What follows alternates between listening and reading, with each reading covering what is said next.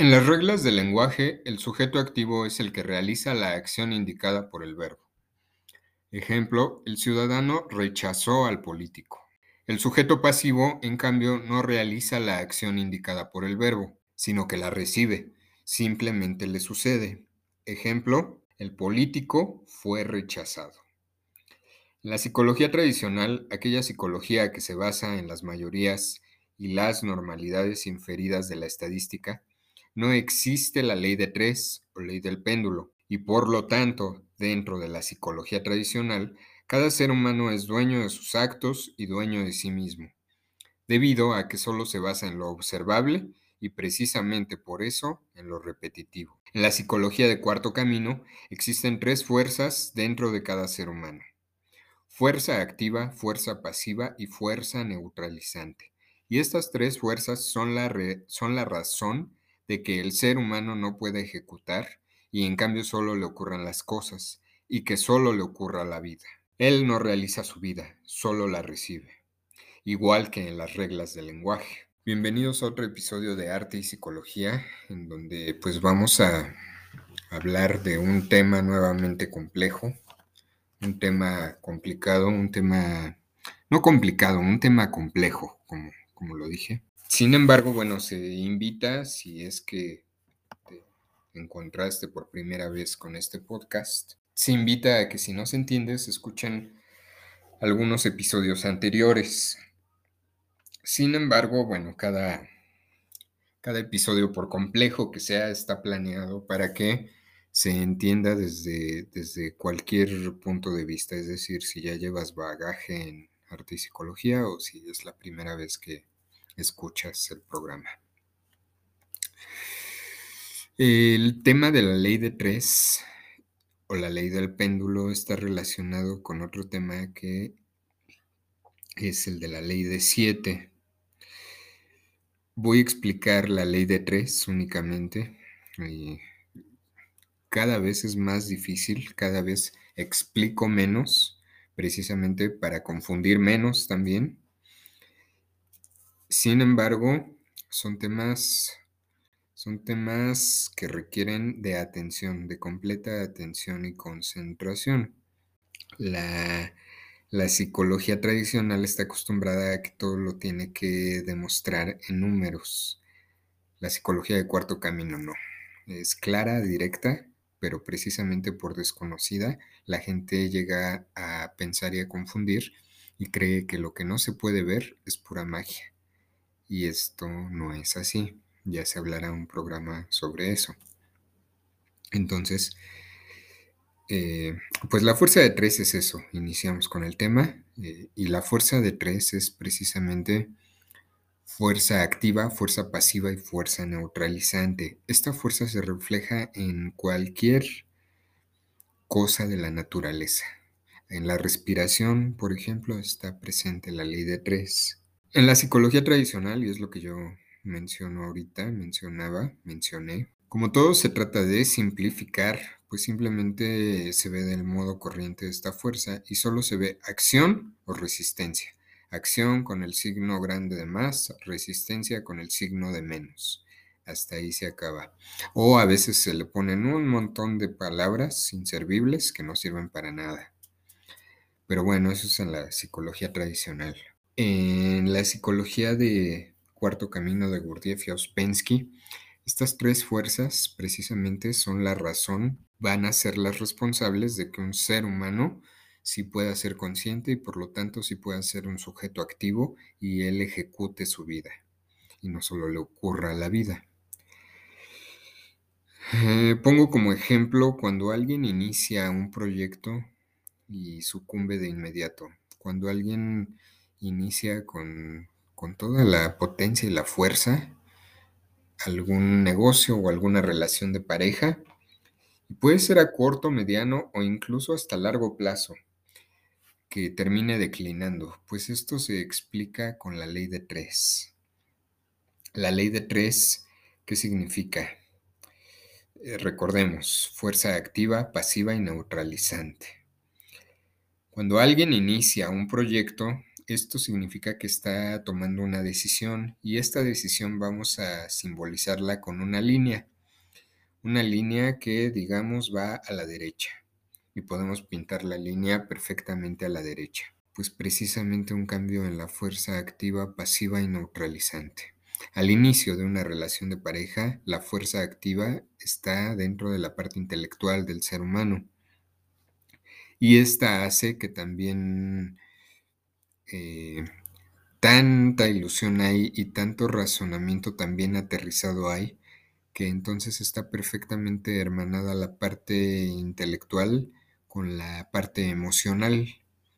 Y entonces ahí va todo bien, ya sea relación de pareja o de negocios y todo va bien y todo inicia con las mejores ganas y en un momento a lo mejor las cosas no salieron en la pareja como se pretendía o como se esperaba dentro de, dentro de esos pensamientos, como se había calculado en esas frases que, que, las personas piensan al inicio. Y entonces esa parte activa comienza a irse hacia el lado de las emociones ahora. Eh, aquí me faltó aclarar algo. Al inicio, cuando, cuando es un proyecto así, la, parte activa, la fuerza activa puede estar una de dos, o aterrizada sobre el razonamiento y sobre los pensamientos, y esto hace que se hipnotice la parte emocional. O sea, es decir, que la parte intelectual hipnotice a las emociones y entonces por eso están en acuerdo, en, perfecto acuerdo, la una con la otra.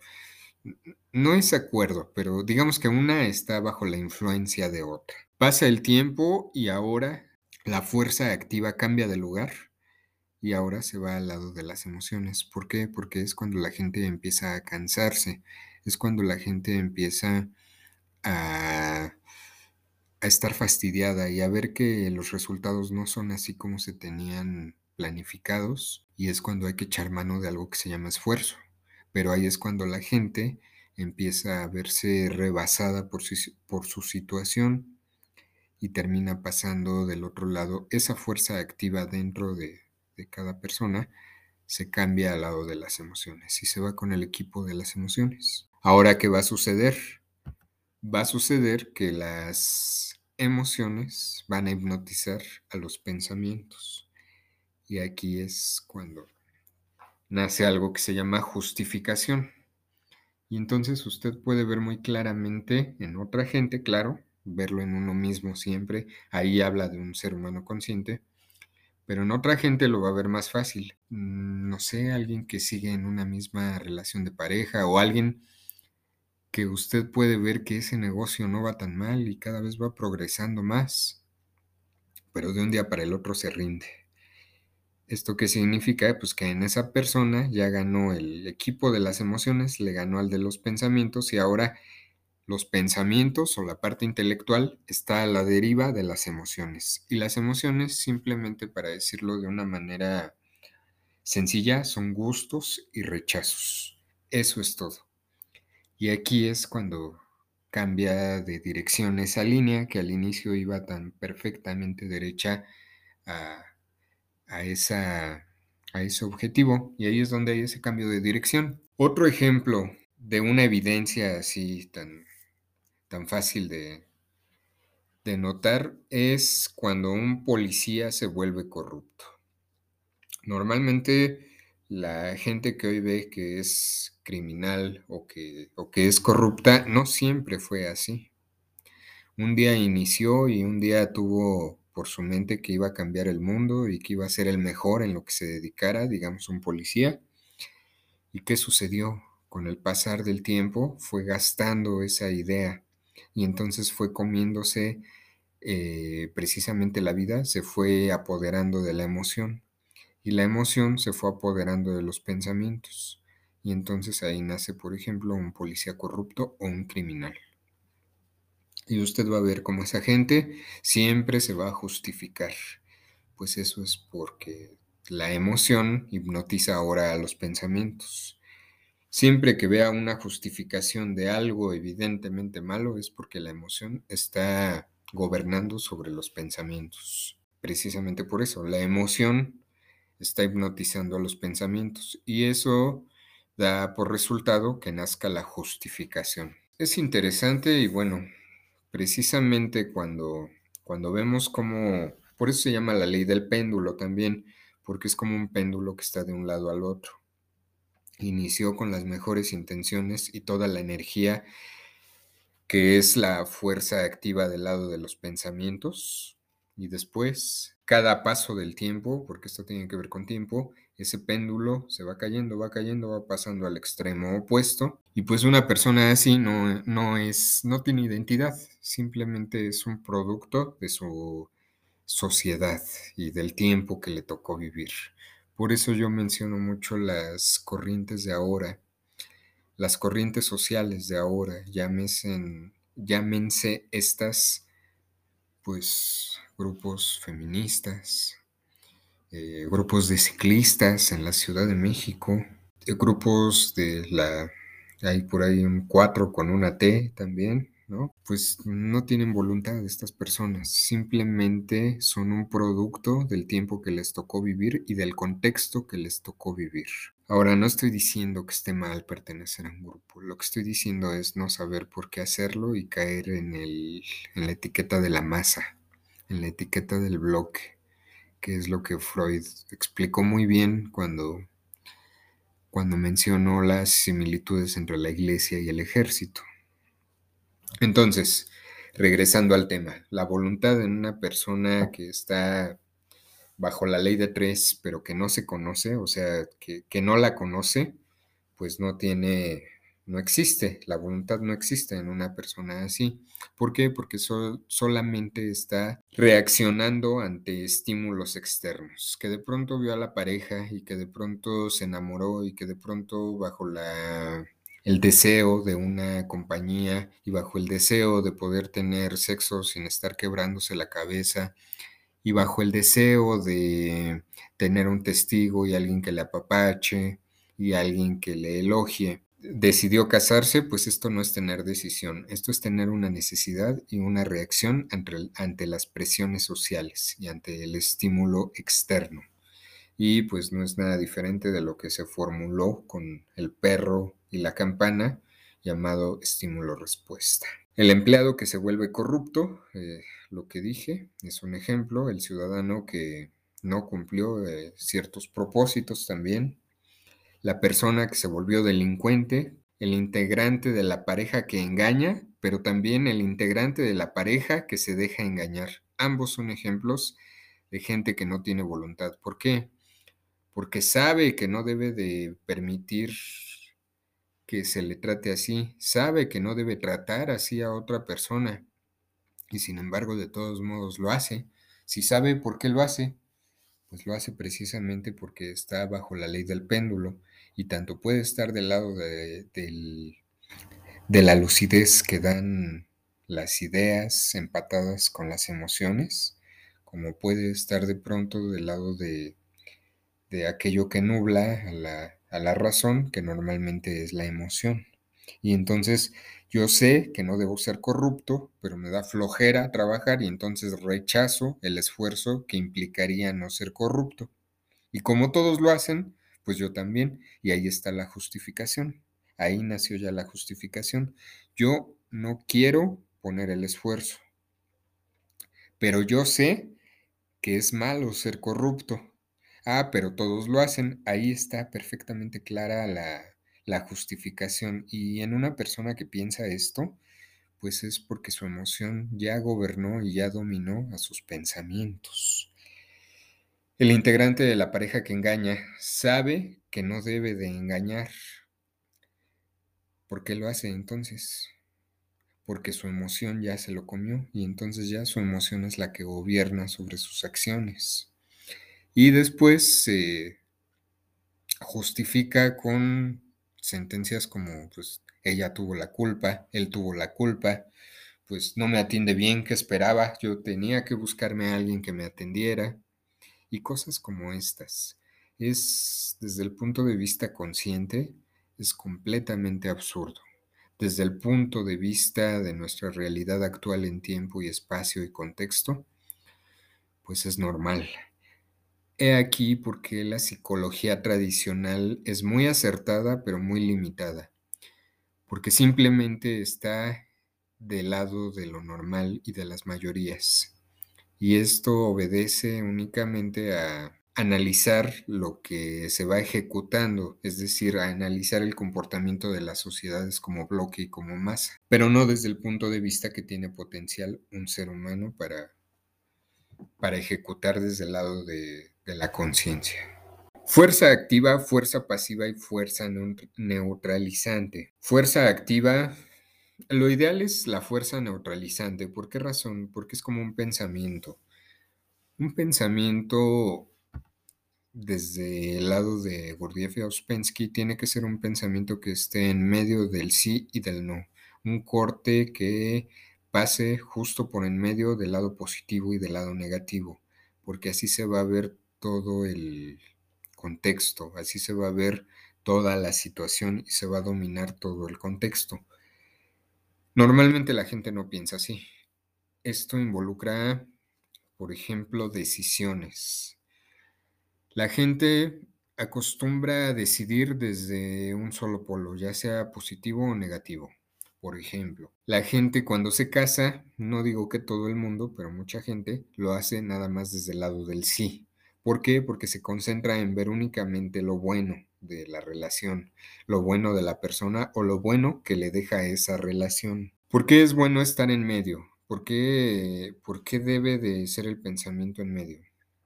Si al casarse esta persona o al irse a vivir juntos, esta persona piensa desde en medio del sí y del no y hace el corte en medio del positivo y del negativo, ¿Qué va a pasar? Que va a ver lo bueno que le deja esa relación, pero también se va a concentrar en realidades. Y esos noes sirven para aterrizar a una persona a realidades. Estar desde los síes es como estar volando sobre el lenguaje, es como estar eh, en una ilusión en el completo sentido de la palabra. Y estar feliz y estar alegre, pero a través de puras mentiras y puras autosugestiones. ¿Por qué? Porque pues nada más se ve lo bonito y nada más se ve lo que se quiere ver. Estar desde el lado del no, que es por ejemplo cuando llega el divorcio, implica decidir simplemente desde lo negativo y entonces ahora estar en el otro extremo de la balanza. Y estar volando también, pero ahora volando en, dentro, vamos a decirlo que en lenguaje puramente corrosivo y negativo. Y lo mismo, o sea, ni es tan malo, ni tampoco fue tan bueno como se se sesgó la persona al decidir. Y esto hace muchas veces que no se lleven a cabo proyectos. Si algo se idealiza, normalmente tiende a ser ambivalente y tiende después a, dar la vuelta, a verse de, del lado negativo por completo. ¿Qué es lo que se debe de hacer aquí? Pues precisamente el mismo acto de pensar y aquí es donde está la fuerza neutralizante se debe de ver desde el punto de vista del corte entre el positivo y el negativo, entre el sí y el no, para poder estar consciente de todo lo que pasa, de todo lo que es y de todo lo que no es también. No se puede idealizar. Sin embargo, bueno, el no conocer ni siquiera este funcionamiento dentro de sí mismo implica que nada más está bajo algo que se llama la ley del accidente. La ley del accidente es que a lo mejor me agarró la vida y me agarró la situación en que conocí a una mujer en el momento en que me siento solo y me siento desesperado y siento que si no elijo ahorita y no aprovecho ya no lo voy a hacer nunca. Y entonces ahí es cuando se dice que la decisión tomó a una persona y aquí cobra por completo sentido lo que con lo que yo iniciaba el, el programa con las reglas del lenguaje en cuanto al sujeto activo y el sujeto pasivo. Cuando una persona no decide, la decisión toma a la persona. Sin embargo, bueno, para darse cuenta de esto hay que tener cierta agudeza mental, hay que tener atención y sobre todo apertura. Seguramente que cierta gente muy desde el lado de la ciencia, de la psicología, pero desde la ciencia, pues va a estar completamente sesgado y va a decir que esto es, es erróneo. Es por eso que pues tiene que ser tan tratarse estos temas de forma tan cuidadosa, tan respetuosa. Eh, pues hasta aquí llegamos en este, en este podcast, en este episodio. Eh, mm, faltaron algunas cosas de la ley de tres. En, el próximo episodio voy a retomar algunas de estas.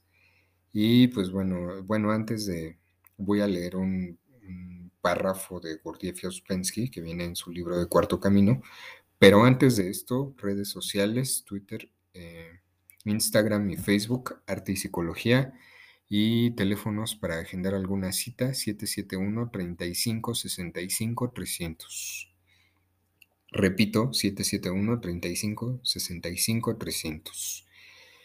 Y pues muchas gracias por continuar, gracias a la gente que, que llegó aquí por pura obra de la casualidad.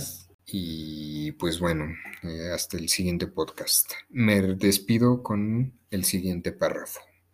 Dice, ¿quién es justo o injusto? Operamos con ideas imaginarias en un pequeño círculo limitado. En definidas condiciones limitadas puede haber justicia e injusticia. Pero en una escala mayor, esta idea pierde su significado.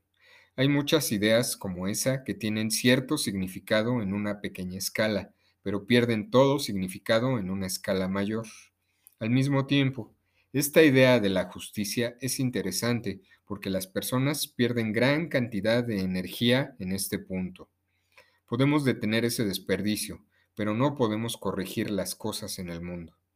Toda la vida, desde el principio hasta el fin, es una injusticia. Por ejemplo, tenemos que morir. Eso es muy injusto. Dividimos las cosas en justas e injustas. ¿Y qué derecho tenemos? Toda la vida orgánica se basa en la injusticia. Es una granja que se autosustenta criando gatos y ratas. Los gatos se comen a las ratas y las ratas se comen a los gatos. ¿Qué es la justicia entre gatos y ratas? Esto es la vida. No es nada muy bello. Nuestro objetivo es salir, no nos compete sentir indignación. Me recuerda mucho este párrafo lo que siempre he dicho de aquella gente que se centra en reclamarle al gobierno y aquella gente que también fundamenta su vida amparada en su sufrimiento y que si no sufre no está alegre ni está feliz. Gracias y hasta la próxima.